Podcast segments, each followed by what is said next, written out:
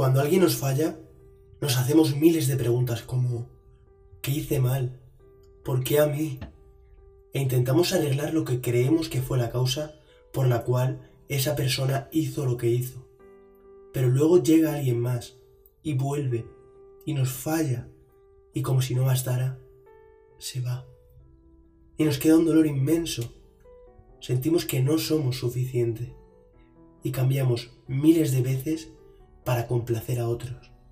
Y aún así, nos siguen fallando.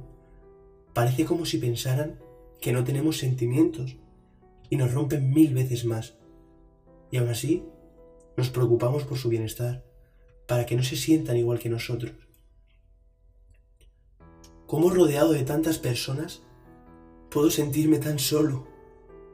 ¿Cómo teniendo tantas cosas en común puedo sentirme tan diferente?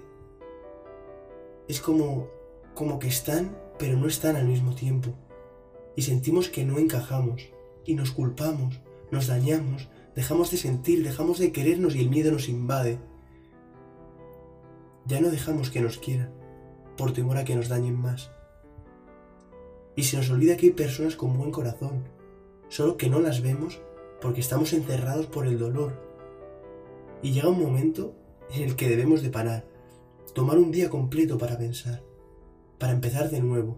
Y es ahí que nos damos cuenta que las personas que deben estar en nuestro lado son las que de verdad nos aceptan tal y como somos. Y lo mejor es cuando sus gustos son diferentes a los nuestros y nos enseñan a querer cosas distintas.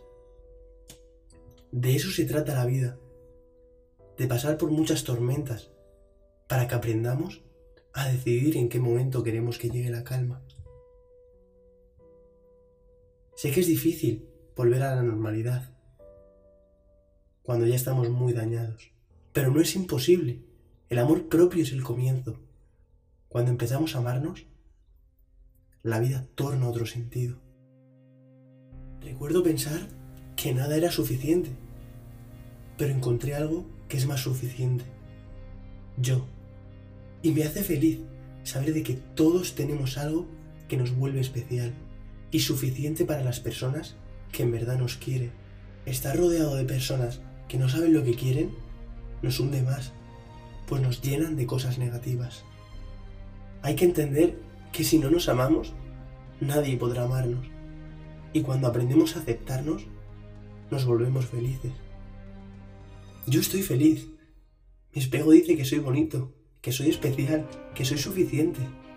Todos deberíamos tener un espejo propio, un espejo para hablar y reflejar la belleza de uno mismo.